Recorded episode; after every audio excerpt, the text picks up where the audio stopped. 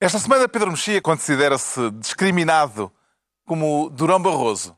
Ricardo Araújo Pereira confessa-se ganancioso e João Miguel Tavares sente-se um Pokémon. Está reunido o Governo Sombra.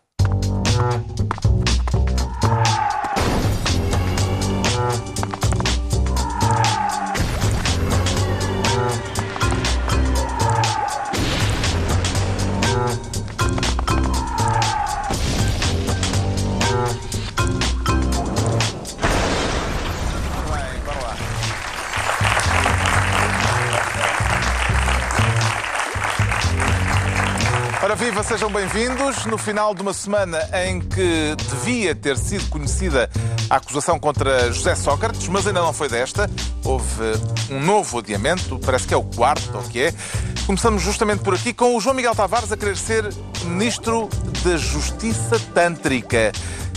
E haverá alguém a quem isso dê prazer, João Miguel Tavares? Eu acho que depende, ainda não sabemos, não é? A justiça tântrica é, é um bocadinho como o sexo tântrico. O Depende... tantrismo entre o budismo, eh, entre os budistas, é encarado como um caminho privilegiado no sentido da iluminação. As coisas que tu sabes que às vezes... Parece que pode ser o caso? Impressionante. Eu espero que sim, eu espero, eu espero que nós atinjamos a, a- a iluminação e eh, atinjamos a luz. Mas o- a justiça tântrica é um bocadinho como o sexo, como o sexo tântrico, depende se há ou não um final feliz, não é? Eh, Se for um final feliz, eh, toda a gente fica contente. Se não for, é apenas uma espécie de frigidez da própria justiça que eu não quero acreditar que seja essa a, a conclusão de todo este processo. É aceitável esta demora eh, ao fim de mais de dois anos de investigação? É, como dizem os comentadores profissionais, como é o nosso caso, sim e não. Hã? Ok. Eu- a, a- a parte do, do- do não não é aceitável. É, se nós perguntarmos, era melhor que isto estivesse despachado em seis meses ou um ano.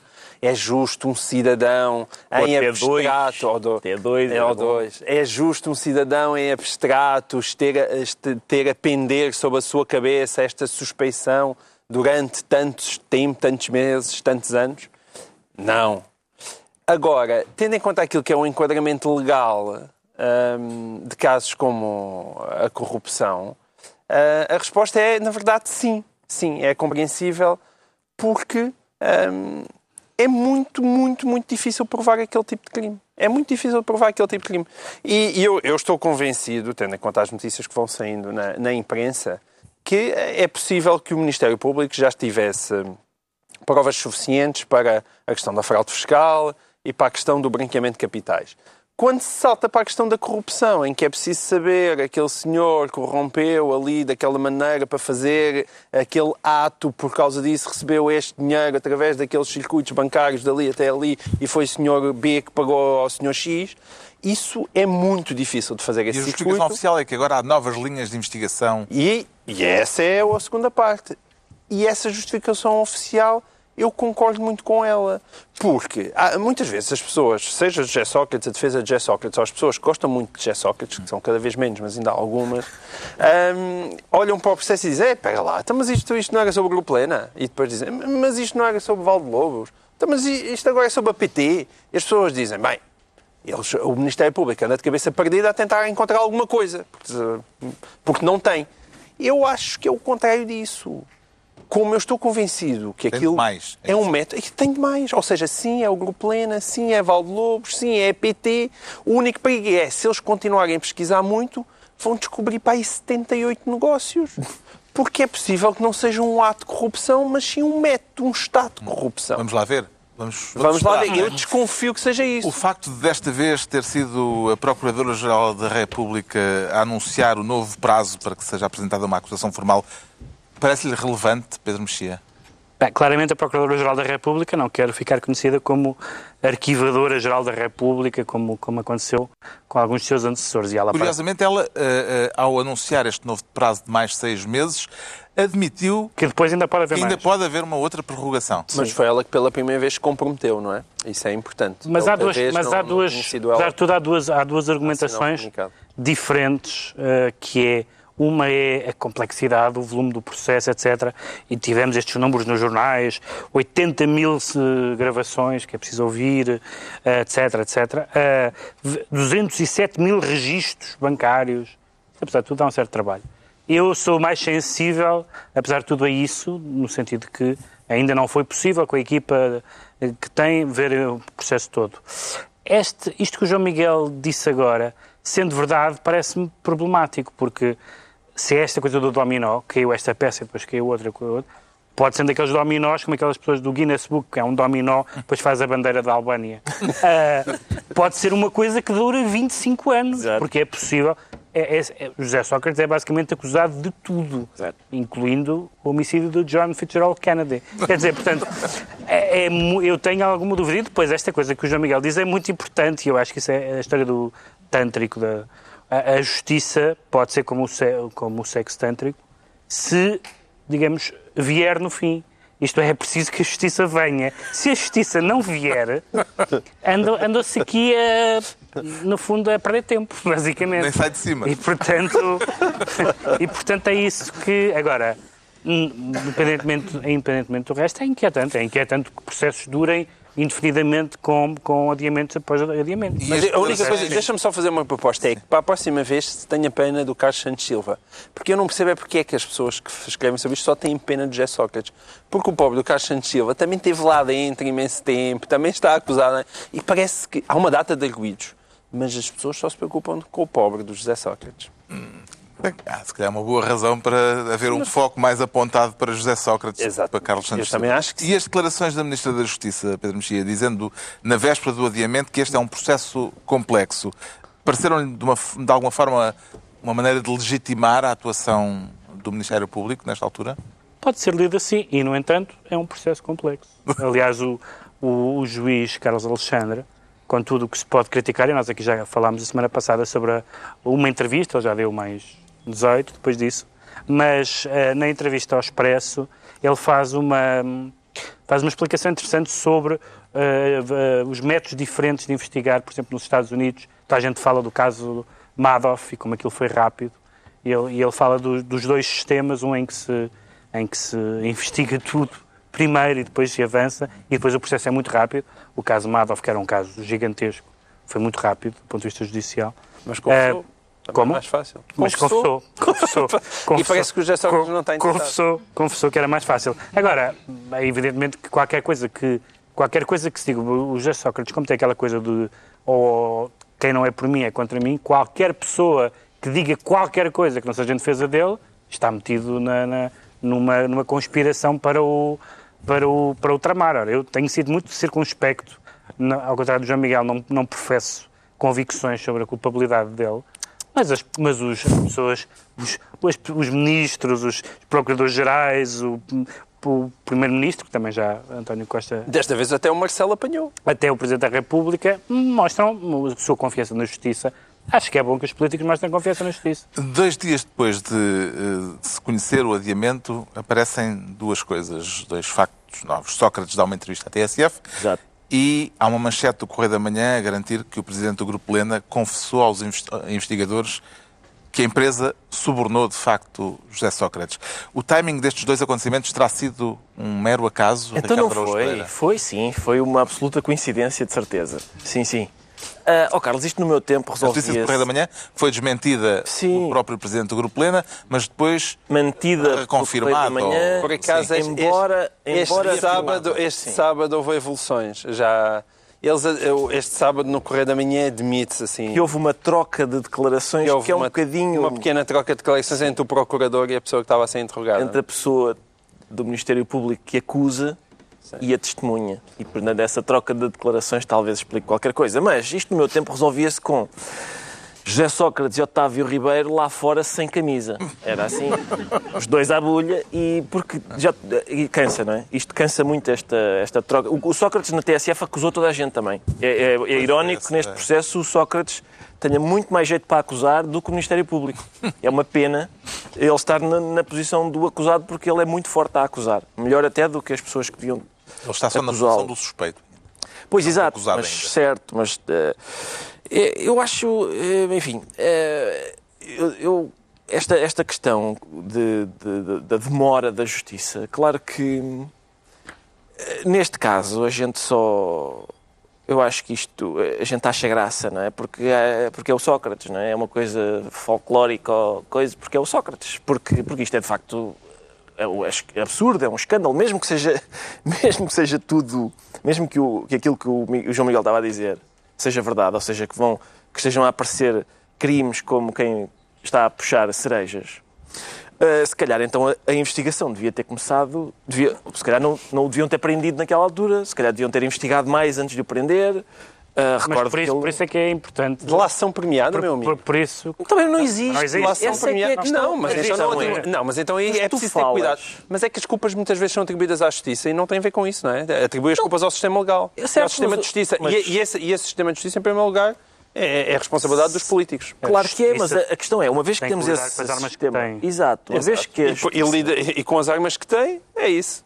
Mas, é três sim, anos e nós a o- esperar sentados. é três o- o anos e se problema calhar, é- e se calhar e mais um continua. O problema adiamento. que o Ricardo disse é importante e eu, E que é convém perceber que as pessoas que acham graça a isto ou que acham bem isto por ser o Sócrates pode não ser o Sócrates e, e tenho a certeza absoluta porque já temos visto outros casos que se isto se, pa- se passar com outras pessoas eu não tenho nenhuma simpatia com o Sócrates o meu problema é Nem eu, exatamente. é, é, é este caso o caso tem, tem fatores preocupantes em abstrato Pode vir a ser Mas é- pessoa outra área só dizer, mas é contraditório, Pelo, só- facto, pelo facto de agora ser com o Sócrates, isso não me dá nenhum gosto Não, particular. não, mas pelo facto de ser agora com o Sócrates, dá-te uma atenção particular, porque Dá. isto já se passava antes. Dá, dá, dá. O próprio Claro, Sócrates claro. admitiu inacreditavelmente, outra vez na entrevista, que disse, ah, realmente eu não fazia ideia que isto se passava, só agora é que eu descobri. Portanto, só o José Sócrates agora é que descobriu, mesmo durante todo o tempo em que foi Primeiro-Ministro, só agora é que descobriu que as pessoas podiam estar este tempo inteiro sem estarem Aliás, o Luís Carlos Alexandre Agora, diz, eu acho que é contraditório nós dizemos, regras não é por ser o aprovadas. Sócrates, quando evidentemente toda esta preocupação só existe por ser o Sócrates. Mas eu, eu concordo, eu, quer dizer, concordo, eu admito que, que,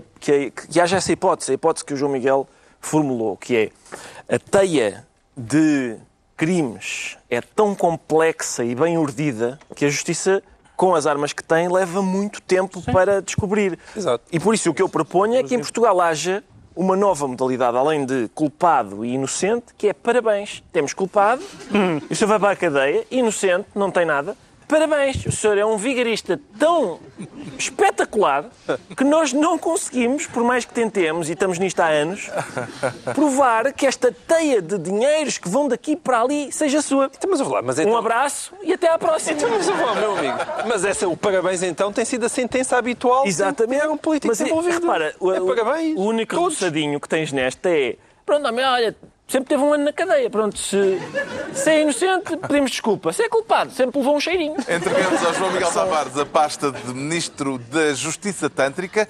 Agora, o Pedro Mexia quer ser Ministro da Ingratidão. Acredita que pode haver eh, gratidão em política, Pedro Mexia? Não, e acho que toda a gente, acho que toda a gente devia saber isso. Este livro da. Quer falar do livro de Fernando Lima, livro- livro de Fernando sobre os Lima. 10 anos que passou em Belém com Cavaco Silva, depois de Sim. já ter estado muitos anos eh, com Cavaco Silva. Como Primeiro-Ministro, também outros 10. Que eu li, é um livro. 20 anos com Cavaco Silva. É um- Tirando a Maria, eu acho que é um recordista. Este, É um livro que tem 430 páginas. Leu com prazer essa obra intitulada Na Sombra da Presidência. Tem Acho que 400, foi- foi tem uma 430 leitura páginas. uma eu, leitura tenho, eu tenho histórias do Império Romano mais curtas do que este livro. Ah, Mas foi li- uma leitura tântrica ou não? Ou seja, Não, quando foi. chegaste ao final, ficaste não, feliz? Não, fi... não, não fiquei feliz. Fiquei melancólico. Eu, atenção, Saltei logo. eu, Saltei logo. foi. eu fiquei feliz porque já agora. não- trazem todos o livro. Sim, eu também trouxe. Eu não trouxe, mas só dei- porque que é para trazer, também trazer. Dei Também tenho um- 18,80€ por isto. Eu, eu fiquei feliz porque no fim, não quero estragar a ninguém, mas no fim o cavaco vai para casa. E- é, É um final feliz. É um final. Eu, eu- não há assim tantos livros que me tenham deixado com um final tão reconfortante como este. Não, há duas coisas, há três coisas no livro bastante interessantes. Uma delas é uma espécie só de recordação de todos os casos e disparates e gafes e lapsos e coisas incríveis, do, sobretudo do segundo mandato de Cavaco Silva. Ah, a Casa da Coelha, os- as- a confiança no BES, a, a maneira como foi comunicada a história do, do Estatuto Político-Administrativo dos Açores, Dias de Loureiro, Conselheiro de Estado, ações da SLGN, o discurso da vitória revanchista, a história da pensão que não chegava. Pff, Realmente foi um desastre. A gente, quando lê a lista toda, e o Fernando Lima diz no livro que isto aconteceu porque Cavaco não o ouviu. Certo. Porque Ele estava no sótão. porque eu estava lá desterrado, porque, e este é o segundo ponto, porque, por causa daquela história que era sempre muito improvável e que sempre me pareceu uma, um- uma mancha na, na presidência de, de Cavaco Silva, que foi a história da, da escuta. Ele agora diz que não é escuta, diz que é vigilância, que apareciam, eh, aparecia um adjunto Sócrates, havia coisas sobre assessores do Presidente da República que eram sabidas, eh, várias pessoas, desde magistrados a deputados, que diziam que o seu mail não era privado, portanto, todo o país estava a ser, estava a ser vigiado, e, e a presidência também, e havia a tal história das, das, da, da, do- daquela troca de mails do público, que depois o DN revelou, etc. Ora, ele acrescenta, ele, como isto é uma história muito absurda, ele tenta explicar, e é como, lembrou-me o, The Office, aquela série cómica, que é quando o tipo diz uma, uma piada desastrosa e tenta explicar. E a explicação é catastrófica, porque é muito, quando ele foi politicamente correto, a explicação é pura e simplesmente ofensiva. E então é, temos um- os momentos de espionagem. Há alguma passagem Em- mais sumarenta Há uma que queira passagem muito partilhar boa em que ele se encontra com um amigo e a- vem um sem-abrigo ou um mendigo dizer olha que estava ali um fotógrafo a fotografá-lo no meio de umas sebes e depois ele cita um livro sobre o KGB e é isto. E isto realmente não há, não há uma única prova de coisa nenhuma. Eu não estou a dizer que não acredito em algumas, que algumas dessas coisas possam ter acontecido, mas não há Watergatezinhos. Quando há Watergates, há provas. Há este senhor violou correspondência, este senhor soube coisas que não podia saber de, de- de outra maneira, e isso não está no livro. E o terceiro ponto, e o mais encantador, tem a ver com Fernando Lima se sentir eh, traído, porque depois desta borrada, evidentemente, eh, o presidente Cavaco o pôs lá na, na- No sótão. no sótão eh, e, e, depois terá passado por ele numa festa não lhe falou. E Fernando Lima diz que escandaloso a ingratidão.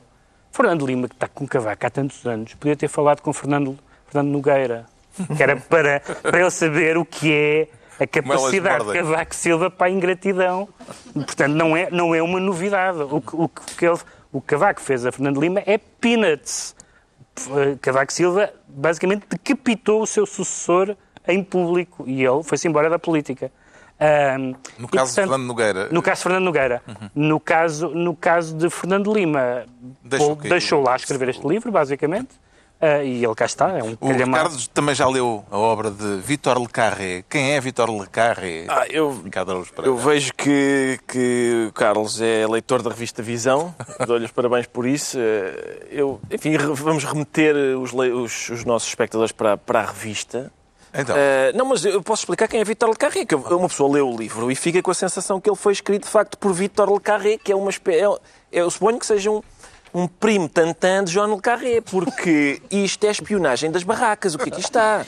Isto, isto não é. Se calhar vale a pena começar pelo início, não se preocupem que eu não vou ler tudo. Mas a primeira frase diz assim: Este é o livro que não gostaria de ter escrito. E há aqui logo um encontro de almas entre o autor e o leitor, porque este é um livro que eu não gostaria de ter lido. Isto não tem nenhum interesse. Nenhum interesse.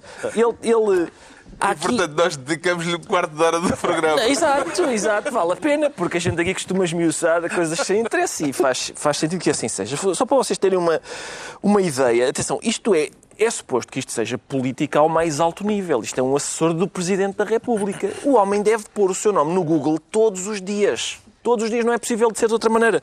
Porque ele vai descobrir coisas. ah, ele, por exemplo, o blog, o blog O Jumento escreveu uma coisa desagradável. O, ele dá atenção a votações online. Aquelas votações que às vezes os jornais põem. Gostou do discurso ontem do Presidente? Sim ou não? E as pessoas vão lá clicar. E ele, olha, houve mais cliques para o sim.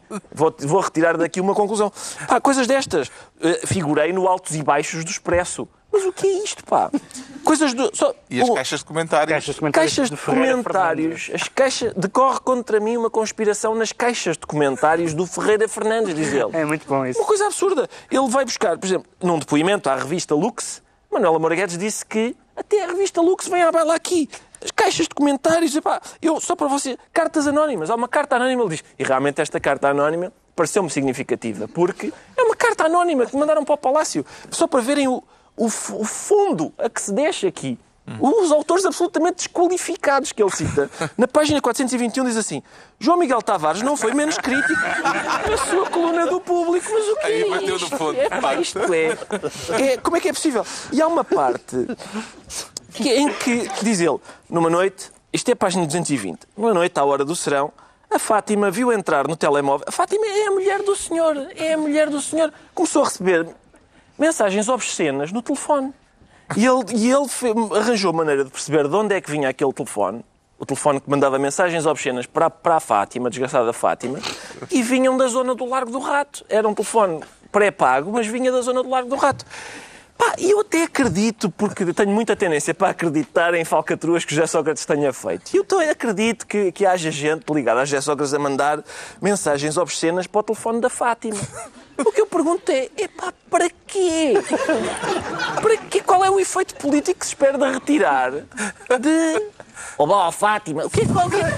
Para quê colocar ao serviço de, de uma espionagem palerma uns, uns recursos e meios e tal para depois fazer uma partida que qualquer adolescente idiota faz? É muito difícil de compreender isso. Lima de que terá sido o afastamento dele que fez com que a popularidade política de Cavaco Silva O Carlos, é, é possível, é possível, porque ele próprio diz que começou. é, Isso é um dos dramas, não é? Ele, veja bem, ele foi, ele foi afastado para uma assoalhada menos nobre do palácio. Ele continua a viver num palácio, mas a assoalhada onde estava era menos, um pouco menos nobre do que a anterior. E é, é possível, realmente há essa. Eh, O Cavaco começa a dizer todos aqueles disparates e tal, mas, e se calhar- mas eu- também me custa, por outro lado, custa-me acreditar que seja por falta dos avisos preciosos dele, dele entrar no gabinete da presidência e dizer Sr. Presidente, para tudo, porque no blog o jumento acabou de dizer. Eu não, não estou a ver o Cavaco a dizer, a sério, no blog o jumento? Diga, Fernando, diga. O que é que se passa agora no blog o jumento? Há outro livro de que temos de falar eh, e que está a dar que falar por estes dias, eh, mesmo antes de ser publicado. Qual é, Ricardo Araújo Pereira, o seu grau de expectativa quanto ao livro de bisbilhotices do arquiteto Saraiva? Saraiva, sim. José António Saraiva, a primeira, primeira, primeira expectativa é relativamente à, à atenção que o Jornal Expresso vai dar ao livro deste autor. O Jornal Expresso, houve tempos em que o Jornal Expresso dedicava a este autor uma atenção eh, grande, eh, entrevistava-o longamente, fazia boas críticas aos seus livros. E depois pareceu-me, a certa altura, que o interesse jornalístico deste autor diminuiu para o Jornal Esmoreceu. Expresso. Esmoreceu um pouco no Jornal Expresso. O Isso que eu, para o jornal só? o que eu lamento, lamento, sim. Ahm, depois, a outra expectativa que eu tenho é. tô- Vamos lá ver. Esse é um livro que eu não comprarei. Este ainda, ainda caí na asneira, no outro já não. Mas o outro, portanto, o outro que se passa é José António Saraiva, Semichalupa, diretor do jornal Sol, ahm, vai contar conversas privadas que teve com políticos que incluem revelações sobre a vida sexual deles, etc. Por exemplo. E, e- e o apresentador da obra, vamos chamar obra, só para facilitar, está bem? Ah, o apresentador da obra vai ser Pedro Passos Coelho. Eu recordo que Pedro Passos Coelho recusou estar presente num certo programa humorístico porque achou que não tinha aquela dignidade ah, que a figura dele exigia. Já a apresentação de uma imunda badalhoquice. Ah, e aí estarei presente com todo o gosto. Até porque, isso é uma coisa curiosa, perguntou, o DN perguntou-lhe hoje, ouça, ah, o livro é sobre isto. Uh, tem lá revelações bastante repugnantes, até sobre pessoas, digamos, das- de- que, já, que já estiveram consigo. Uh, mantém, Politicamente, politicamente, exato. Mantém a- não, parece que há também revelações sobre Pedro Passos Coelho, mas são as únicas que são uh, elogiosas no livro. Curiosamente, é daquelas coincidências também que ninguém está à espera. E, e Pedro Passos Coelho disse: Não, não, vou apresentar na mesma porque eu dei a minha palavra e por isso mantenho. E Quem nos dera que, em relação, em relação àquilo de não, não aumentar impostos nem cortar o 13 mês, ele tivesse o mesmo respeito pela palavra dada que teve ao, ao arquiteto Saraiva. Ele diz que tem muita admiração pelo arquiteto Saraiva, que é uma outra forma de dizer este é o único tipo que, provavelmente por ser semi-chalupa, como disse no início, continua a elogiar-me imenso semanalmente. E, ele portanto, diz é também, isso. o, o- autor do livro é ele, não sou eu. Eh, Pois exato. portanto faz questão de dizer que vai lá estar presente, mesmo sabendo do conteúdo do livro. O livro chama-se Eu e os Políticos e eh, José António Saraiva já admitiu que ele roça a violação da privacidade. É uma citação. Antes de mais, o que é que lhe parece a escolha do verbo, Pedro Mexia? O verbo roçar acho que é adequado aos temas de que ele fala. Mas eu tinha uma, cer eu tinha uma certa simpatia Mas faz mais ou curiosidade por- pelo arquiteto Saraiva, porque todos nós escrevemos nos jornais e todos nós, de vez em quando, escrevemos uma frase ou até um artigo, depois apagamos e dizemos, não, isto não. Apesar de tudo, apesar de tudo isto é demasiado ridículo, grotesco, falhado. O António Saraiva nunca apagou nada. O que tem escrito é escreve e publica. E, portanto, tem, tem É um incontinente Sei, sei. editorial. sem, sem ofensa para o Ricardo, mas o nível de comicidade Sem de, dúvida. de algumas das crónicas dele. A crónica sobre o gay no elevador, Sobre os a pelos. crónica sobre os pelos, Sob a tesoura. sobre a tesoura, exatamente. São, são crónicas notáveis, não há outra, não, não há outro termo. Mas tinha graça porque era realmente uma pessoa, o Michel Lupa do Ricardo, é uma pessoa sem, sem superego. Tudo o que lhe passa pela cabeça, ele escreve e diz. Isso pode ter alguma graça. Agora, só para dar um exemplo que já foi citado na imprensa, estamos a falar de uma pessoa que vamos fazer assim uma, um, um best-of, que é uma coisa que concentra tudo tudo. Não é só uma, não é só uma coisa duvidosa, uma coisa chocante, uma coisa discutível, é uma coisa duvidosa, chocante, discutível, nojenta, tudo numa só. Por exemplo, contar uma conversa privada que teve com uma pessoa que já morreu sobre a vida sexual de uma figura pública. Popurri. Três, três em um. Não é preciso mais nada. Isto no bingo da javardeira, isto deve fazer linha. Tal, tal, tal. Três Não, não é logo bingo? Não sei, em princípio é linha, não sei se é bingo, É não sei se é o cartão completo, se calhar é o cartão É completo. quase impossível bater isto, porque é discutível contar, eh, é muito discutível mesmo, a co- contar conversas privadas, se não inadmissível. Eh, falar da vida sexual das pessoas sem que isso tenha nenhum interesse público particular, também. Dizer coisas que o morto nos disse, que já não está cá para dizer, coisas que várias pessoas dizem que essa pessoa que morreu não, não diria, muito menos àquele interlocutor. Isto realmente é, é de facto é o bingo da javardeira, é uma coisa não tem justificação. E agora as atenções concentram-se na apresentação que no dia 26, de segunda a oito dias, Pedro Passos Coelho vai fazer da obra. Ah, que estragos, João Miguel Tavares, é que a decisão de legitimar um livro de mexericos Certo. pode causar ah, ao líder do PSD? Eu, eu compreendo mal. Eu, eu, ao contrário de- de- dos meus colegas de painel, eu acho provavelmente mais graça a António Saraiva de qualquer um deles. Ele tem um lado ET que, que, que lhe acho piada, porque não é só o superego de... É, é também ele vive numa espécie de bolha em que parece que está nas tintas para, aqueles, para aquilo que as pessoas à volta dela pensam. E eu isso, eu isso acho alguma piada. Agora, ele aqui passa todos os limites. Aquilo não é só um roçar. Não, não, aquilo não, ele não roça apenas. Aquilo ele atira-se de cabeça. Ahm, e, e aquilo, é- é- enfim, é uma espécie de lelé da cuca recuperado. Mas agora você... E fala alguém com conhecimento de causa porque já leu o livro. E eu já li o livro, já li o livro porque o livro já saiu em algumas cadeias e eu, eu comprei o hoje e já o li. Ahm, e Isso é que era- tem ali... É? O livro não é só o livro não é só um livro de mexeriques do início ao final, tem lá coisas anódinas, tem outras pequenas histórias que são interessantes, mas e depois lá pelo meio realmente dá-lhe para ali para algumas revelações que ele, embora ele jure que não se trata de vingança, é difícil ler aquilo e não achar que é vingança. Porque há ali outras pessoas que ele provavelmente conheceria histórias igualmente escabrosas e não está a contar. E como é que se apresenta um livro destes? Eu acho que não se apresenta. Acho que Pedro Passos Coelho está a cometer um erro, porque eh, não é, o livro não é defensável em muitos aspectos. Acho que num ou noutro aspecto, as pessoas, claro que fixam-se muito nos aspectos da- dos- das histórias sexuais e, e tudo isso, não é? É, é nessas Coisa- conversas doutores. Mas eh, provavelmente a coisa que é dita mais grave lá é a propósito do, do juiz Rui Rangel. Eu duvido que ele não leve um processo em cima daquilo. E, e- e, portanto, acho que vai ter implicações.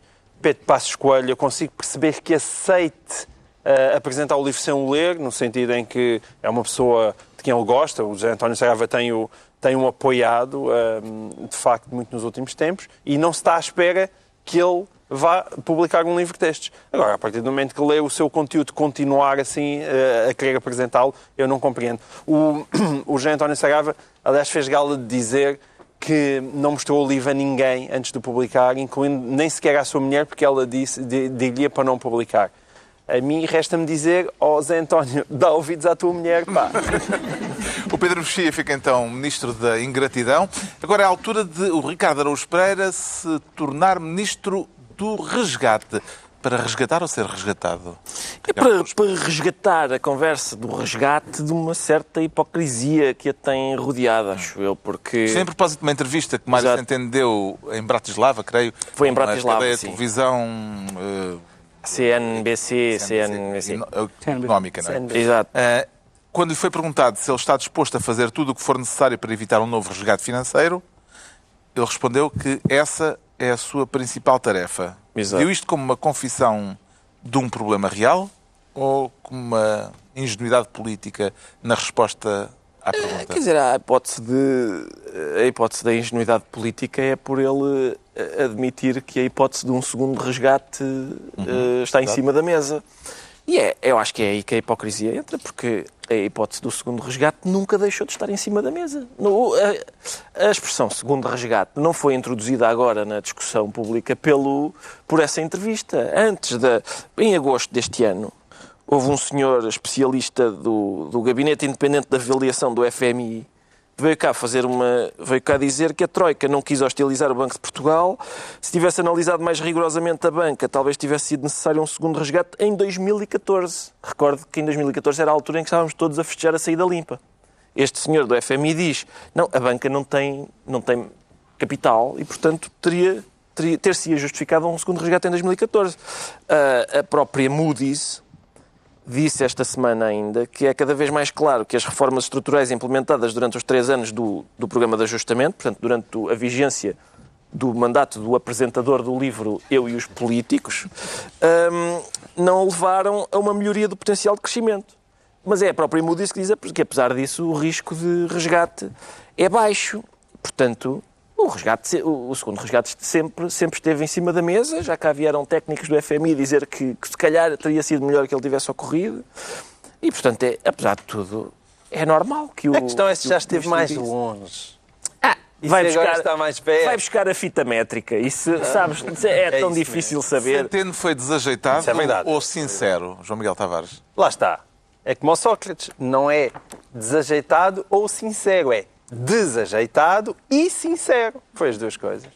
É indiscutível que ele é sincero, porque eu acho, aliás, acho excelente que o trabalho dele e que ele entenda que o seu trabalho é evitar um segundo resgate, seria uma coisa desagradável. É desajeitado porque é evidente que aquilo não se diz.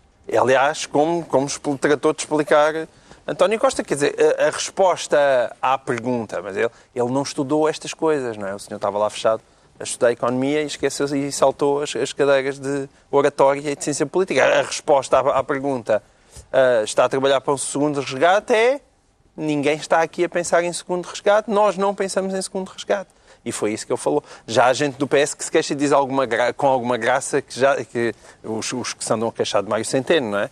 E eles já dizem com alguma graça, ainda em off, que cada vez que Mário Centeno fala, já sabe que no dia seguinte tem que vir alguém explicar.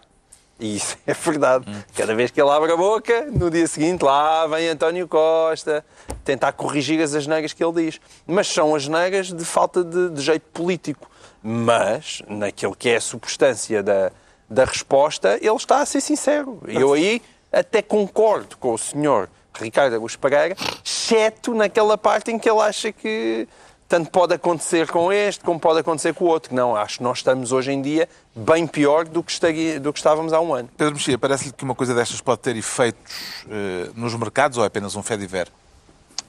Não, só não é um fé de ver porque, de facto, de, de, o que eu queria dizer, o João Miguel disse, portanto só vou repetir. E bem. Desajeitado e sincero. Ele é, de facto, as duas coisas. Eu acho que já tivemos casos de, de outros ministros que não têm grande tracajo político. Tivemos o caso muito flagrante no governo anterior do ministro Álvaro Santos Pereira, que dizem coisas que um político experiente não diria. O que ele disse, aliás, é até meio confuso. Eu, aliás, quando vi que havia uma polémica, fui ler várias vezes para perceber, porque ele dá assim uma resposta meio embrulhada. Ele não dá uma resposta flagrantemente escandalosa, não é uma gafe. É apenas uma coisa que ele não sabe aparentemente fazer, que é chutar para canto. Uhum. Que é uma coisa básica, que é qualquer político, como António Costa é um defesa central muito bom nessa matéria, Quando há um, um problema qualquer, chuta-se para canto. Não há nada.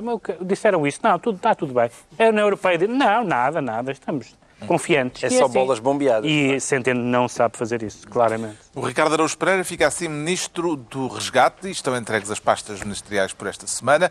Agora, ainda mais ou menos no mesmo âmbito, embora não pareça, vamos analisar porque é que o João Miguel Tavares se declara Pokémon. Está pronto a ser caçado, João Miguel Tavares? Eu, eu, na verdade, já fui caçado há muitos anos, mas, mas há, sempre uma, há sempre uma segunda oportunidade. é? Depende de quem me caçar. Olha, A razão eh, para este extraordinário estado de espírito está numa declaração produzida esta semana por António Costa.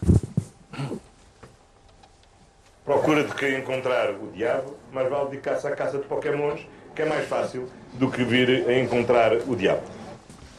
O Primeiro-Ministro, numa indireta a Pedro Passos Coelho, eh, parece que Passos Coelho não apreciou a graça. e- Teve razão para isso? É, isto é um bocadinho fuleiro, não é? É, é um bocadinho fuleiro. É uma boa... é, a mim, António Costa faz-me alguma impressão, porque eu não sei se vocês têm reparado, mas ele, ele ainda não parou de estar em campanha eleitoral. Ele, ele continua a ser candidato a futuro Primeiro-Ministro. Ele é mais candidato a futuro Primeiro-Ministro do que efetivamente Primeiro-Ministro. O António Costa só tem dois estados, que é ou está a tentar desenrascar alguma coisa que, que está a arder, a apagar um fogo ah, e uma batata que lhe está a queimar nas mãos, ou então, nos, nos, nos, nos espaços em que não está Uh, feito bombeiro a apagar algum fogo, está a andar pelo país em conferências e a, e a- e a- fazer declarações em todo o lado. Ele, aliás, anda a competir com Marcelo Rebelo de Sousa, certamente pela, pela, na- acerca da, da pessoa, do político português que mais vezes consegue aparecer na televisão. Eu acho que ele agora... Olha, olha que não, ele tem aparecido constantemente, mas constantemente. E esta coisa do Pokémon é muito fuleira. É, a mim, eu, não é só hum, o lado mais, hum, digamos assim, colorido da linguagem, que eu até sou um apreciador de, de linguagem colorida. Tem a ver com uma espécie de desonestidade intelectual permanente de António Costa, porque parece que isto tudo está a correr bem. Ah, ah, é verdade que o- a- expressão do diabo foi uma palermice para Passos Coelho. Já estamos no final de setembro, hoje é que Já estamos a caminho, não é? O que estás a dizer é que o António Costa. O diabo não disse- chegou. Disse, disse ao Passo Coelho: Vejo a tua palermice e ponho palermice E por põe cima." palermente por cima e dobra em palermice. Dobra em palermice. Ora, isto foi na semana que a senhora Teodora Cardoso, não é? Que presida uma entidade independente, que é o Conselho das Finanças Públicas, que não veio só dizer, as pessoas, claro que eh, eh, as grandes manchetes foi, ah, o déficit não vai ficar em 2.5, vai ficar em 2.6 e o crescimento vai ficar ali no 1%. Essas até podem ser, eh, podem ser as manchetes, digamos assim, são os números mais imediatos. Mas aquilo que ela diz é muito, grave, muito mais grave do que isso. Ela disse muito claramente que este modelo económico falhou e, sobretudo, e sobretudo, que até 2020 estes números se vão manter. Que o déficit nunca vai baixar dali. Portanto, se- não baixa no 2.6, está ali no 2.5 ou está no 2.4. A dívida vai estar sempre ali nos 128, 127, 126 e o crescimento vai andar sempre à volta de 1%. Ou seja, nós temos um país completamente estagnado, completamente parado. Tudo aquilo que foram as promessas ahm, de António Costa estão, de facto, a falhar. E mandar o líder da oposição, aquele por acaso até ganhou as eleições, caçar pokémons é deselegante. António Costa, os Pokémons, o diabo, o fantasma do resgate. A política portuguesa não está, não está a tornar-se um bocadinho metafísica, Ricardo Araújo Pereira? Quer dizer, quando mete Pokémons, se calhar a metafísica abranda um pouco, não é? mas, mas concordo Não colocas consigo que Pokémon há- na metafísica? Em princípio excluiria, sim, mas, mas concordo que há uma, digamos, uma miscelânea de mitologias que faz disto um tutti-frutti absolutamente incomestível. Além de que acho preocupante que, porque expressões como... E falta a vaca, não é? A vaca alada, a vaca que voava. Sim, sim, quer dizer, falta- ainda faltam, apesar de tudo, além do diabo e dos Pokémon, ainda faltam duas ou três figuras. Mas, mas eh, o que me preocupa é que expressões como mais vale dedicar-se à caça de Pokémons, dita entre adversários políticos, eh, significa que estamos a um passo bem curto de, de vai, mas é brincar com a pilinha, não é? Parece-me que é. Aliás, ele estava à porta de uma escola. Isto foram discussões à porta de uma escola. O que é que se lhe oferece dizer sobre o diabo, os Pokémons e o estado da economia, Pedro Mexia? Não, Sobre o estado da economia não, não se me oferece nada dizer nada, a não ser eh, registar que hum, Teodora Cardoso, que durante um tempo era um oráculo, agora é uma vilã para, algum, para algumas pessoas, mas esta linguagem colorida faz parte, quer dizer, é, o, o Almeida é Garrett, só o. Almeida Garrett, o Almeida Garrett, quando era deputado, havia, havia pessoas que enchiam as galerias do Parlamento para ouvir, porque era a retórica política, os discursos bem construídos. Hoje é Best Friends Forever, Pokémon, vem o diabo. Pá, regredimos para, para, para a pré-primária, mas quer dizer, isto não, não, tem, gra, não tem gravidade nenhuma. Não tem, quer dizer, a gravidade de, de Pedro Passos Coelho não é ter dito o diabo, é ter dito, é ter insistido num discurso catastrofista que é como é as pessoas que dizem que o mundo vai acabar. Depois chega o dia e não acaba, é chato. Pedro e o Lobo. Ah, pronto. E então, malta fica desiludida, Agora, é? que ele tenha dito o, dia, que ele tenha dito o diabo não me, não me apoquenta nada. Que António Costa tenha dito Pokémon não, é- não é assim de uma elevação de greco-latina, de facto. Não é o Demóstenes propriamente, mas quer dizer, é, acho, Está acho esclarecido inofensivo. porque é que o João Miguel Tavares se declara Pokémon. Quanto ao Ricardo Araújo Pereira, e agora temos de acelerar um bocadinho, confessa-se ganancioso. E sente-se bem com isso ou vem aqui apresentar algum Ah, não, é- meia-culpa, Ricardo Araújo É Pereira? interposta ganância. Eu não, não Ah. sou especialmente disso. Tenho, tenho invisto mais Esta semana, noutros eh, defeitos do que eh, nesse. Sim, Eh, tivemos a, a expressão nas notícias, a expressão ganância fiscal. Exato. É disso que quero falar. É disso que quero falar, sim, porque, eh, porque houve gritaria a propósito de um, de um, uma- um projeto de novo imposto. E eu, eu reforço que é projeto, ainda não se sabe, ainda não se sabe, não, não está definido ainda quais são as balizas do novo imposto, etc, etc. E, portanto, É um imposto sobre mas é um imposto, património sim, imobiliário. sabe-se que é um imposto sobre património imobiliário e sabe-se que é um imposto sobre o grande património imobiliário, ou seja, a partir dos, falou-se numa primeira hipótese, a partir dos, do meio milhão de euros, mas, O PS não vai nisso. mas há, há uma Agora já se hipótese de ser um milhão, acima, acima do de um milhão milhão de de euros. euros e, portanto, o que está, aquilo que estamos a falar é de um imposto sobre grande património.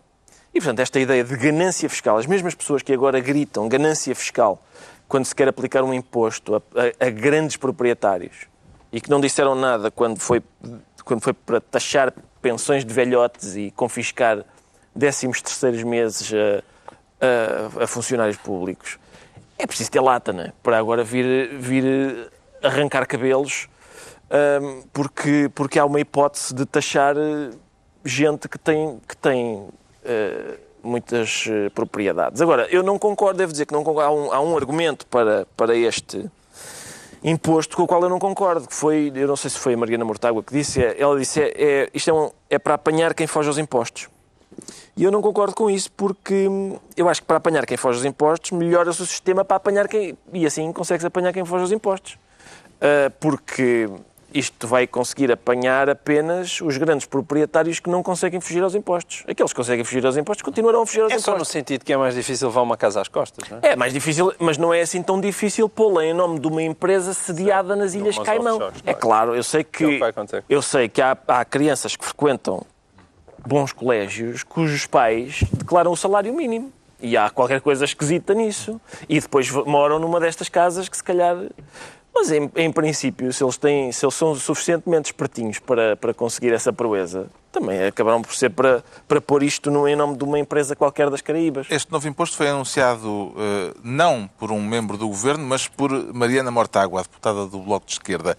Que ilações é que tira daqui, Pedro Mexia? Essa é a parte mais interessante, porque não é um governo de coligação, segundo, aliás, quer eh, figuras do Bloco, quer do, do PC, têm, têm dito em várias entrevistas que não é sequer um governo de esquerda, foi dito por várias pessoas nos últimos 15 dias em várias entrevistas. E, portanto, ser alguém que não faz parte do governo, nem tem uma coligação a anunciar, sendo que depois, imediatamente, o PS contesta os valores, portanto, o Bloco faz daquilo uma bandeira de, de, de- de combate aos ricos, não é? E há notícias de um certo incómodo também com o Partido Comunista, que Sim. acabou por ficar um Claro. bocado de fora deste, desta E, portanto, em negociação. alguns casos, aconteceu no caso dos colégios, por exemplo, o Ricardo agora falou nos colégios, em que de facto havia, parece-me que na questão mais substancial, eh, ou uma- numa boa parte da questão substancial, o governo tinha razão.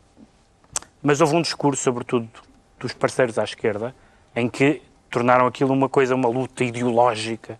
E há, um- há sempre uma, uma diferença em muitas matérias entre as questões de justiça e os combates ideológicos.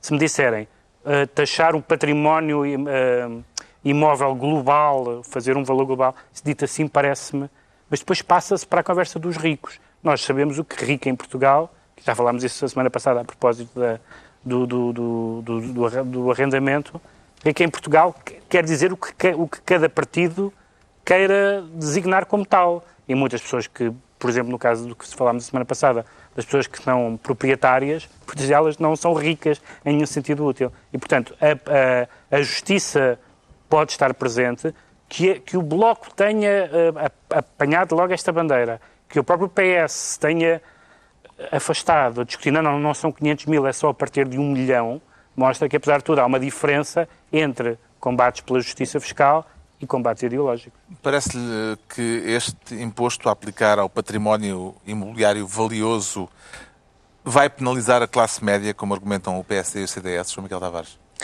É evidente que se nós acreditamos no PS e que o imposto só for incidir sobre casas, que ainda por cima nem sequer, supostamente era a primeira habitação, aliás já estava a primeira habitação fora, Sim. já estava também a casa de férias fora, uhum. portanto é já a terceira habitação que vale mais de um milhão de euros. Ora, Uh, isso devem ser quê? Tipo, três pessoas em Portugal? Uh, talvez aquelas três pessoas consigam ir pagar esse imposto.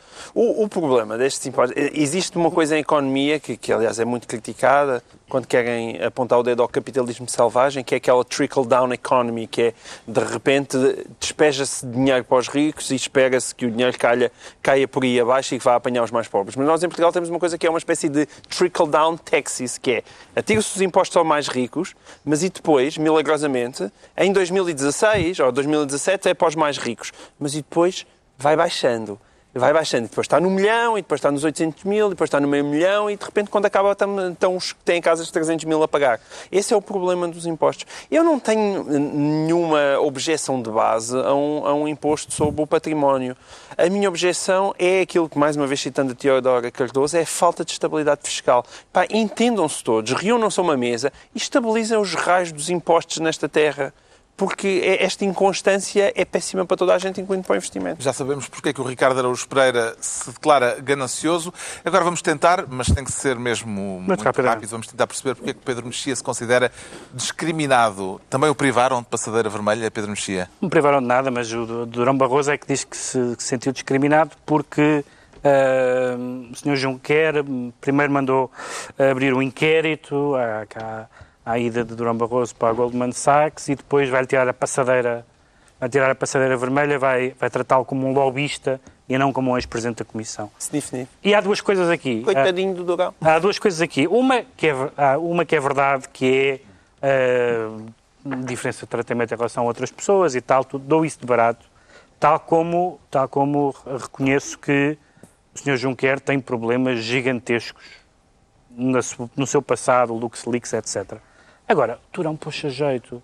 Durão puxa jeito, porque não fica bem, mesmo passado, depois, mesmo passado aqueles 18 meses que estão na lei em que ele não deve exercer esse tipo de cargos. A Goldman Sachs não é uma empresa qualquer. Existem livros, várias, várias reportagens e livros sobre o papel da Goldman Sachs na questão da, da dívida grega, etc. O Goldman Sachs é um, para todos os efeitos, do ponto de vista político, na história da Europa atual, é um nome problemático e que Durão Barroso, mais uma vez, a subir para o ar. Da outra, quando se foi embora para a Comissão Europeia, diz: Ah, não percebo porque é que ficaram zangados comigo. Agora vai para este caso, ah, não percebo porque é que levam a mal. Ele nunca percebe. E toda a gente percebe. Toda, toda, todos os portugueses sabem porque é que levaram a mal que ele, que ele tenha feito aquilo. E acho que quase todos os portugueses, exceto alguns eurodeputados do PSD, uh, eh, percebem porque é que as pessoas estão a levar e a mal. E António Costa. E, e Passos Coelho. Exato. Passos Coelho que então, disse que não é dignificante esta situação Sim. para a União Europeia. Tinha mesmo de o fazer ou uh, podia ter mantido... Não foi uma, uma não está a ser uma semana particularmente inspirada. Apresenta livros de António Segarra e acho que não há nenhum problema com o Durão Barroso. Mas o que, a mim o que mais me surpreendeu foi António Costa também tem saído em defesa do Durão Barroso. Esta espécie de saiu em defesa de António Costa, desafiou Junquer a justificar Sim a justificar o porquê daquela decisão e considerou-a discriminatória em relação a, outras, a outros ex-comissários europeus e tudo isso. Agora, é pá, não me chateia, é evidente que aquilo é uma vergonha. O Durão Barroso não tinha necessidade nenhuma de fazer aquilo estava muito bem na sua universidade americana, devia ganhar, está a ganhar 18 mil euros para não fazer nada da Comissão Europeia e, e, e todas as críticas que ele tem é aquilo que ele merece. E a tese do eurodeputado Paulo Rangel de que este caso está ligado a uma tentativa de enfraquecer a candidatura de António Guterres, a secretário-geral das Nações Unidas? Concordo, Carlos, sem dúvida nenhuma. Sem dúvida nenhuma. E mais, e mais, é um caso usado não só para isso, mas também para, para desviar a atenção do facto dos americanos nunca terem ido à Lua de facto e, e do, do assassino de, do, do Kennedy ser, na verdade, José Cid. o assassino de Kennedy. Bom mote, porque é a altura dos decretos e o Pedro Mexia decreta Osvaldo. Osvaldo, justamente por causa do assassino de Kennedy. Como sabem, o assassino de Kennedy foi assassinado dois dias depois. E é, agora... e é Osvaldo porque é ali... Ali Harvey Oswald. E agora aconteceu uma coisa parecida no Brasil, que é a Dilma foi destituída por causa do Eduardo Cunha, que se tornou o grande vilão, e agora uh, os parlamentares, por 450 contra 10, destituíram Eduardo Cunha. Portanto, o matador foi morto. E, e, e, tal como no caso de Kennedy, é muito confuso. É muito confuso se foi uh, para, para fingir que não se passou nada, para dizer, pronto, foi este senhor e, portanto, conseguimos em frente, ou se é o começo do efeito dominó, Lula, as suspeitas de Lula também avançam, e, portanto, é, o Brasil está encantador. O João Miguel Tavares decreta papel Papel, nós apesar de sermos pessoas que andamos aqui na televisão, todos apreciamos muito o papel e, e, e gostamos muito do papel. E Carlos Alexandre eh, também devia gostar mais do papel, porque ele saiu-se muito melhor em papel do que na televisão. A entrevista, a entrevista dele, a entrevista dele à SIC foi bastante infeliz. A do Expresso não, é uma, é uma entrevista bastante mais defensável e onde se percebe bem melhor porque é que ela está a dar. É, é pena, é pena ter dado a televisão e devia ter E José António Saraiva, com ele não tem sorte, porque ele diz tudo, ele diz toda a matrícula do carro, todas a, mas tudo. não fala não, não falou de posições sexuais não isso não falou também ninguém quer saber mas tudo ele Como diz assim, já todo, que... todo o seu património todas as contas as dívidas o carro que empresta ao, fi, empresta ao filho tudo fez um disclosure portanto eu acho que ele está ali a se o acusarem de coisas, Mas, ele tem ali a entrevista. Se não disse mais é pena, porque basta olhar para ele para ver que Carlos Alexandre é um tigre na cama. o Ricardo Araújo Pereira decreta champanhe. Decreta champanhe porque Jean-Claude Juncker, sim, para, brincar, para brindarmos, sim, porque não? Porque Jean-Claude Juncker deu uma entrevista à Liberação, acho eu, em que se falava sobre as alegações de problemas que ele terá com a bebida. Há boatos segundo os quais ele ele começa a beber conhaque ao pequeno almoço e ele negou tudo. E no decorrer da entrevista em que nega, emborcou quatro taças de champanhe. e, portanto... Pronto. É, é, isso, é, é, isso, é isso. Está concluída mais uma reunião semanal, dois, oito dias, a esta mesma hora. Novo Governo Sombra, Pedro Mexia, João Miguel Tavares e Ricardo Araújo Pereira. Boa semana.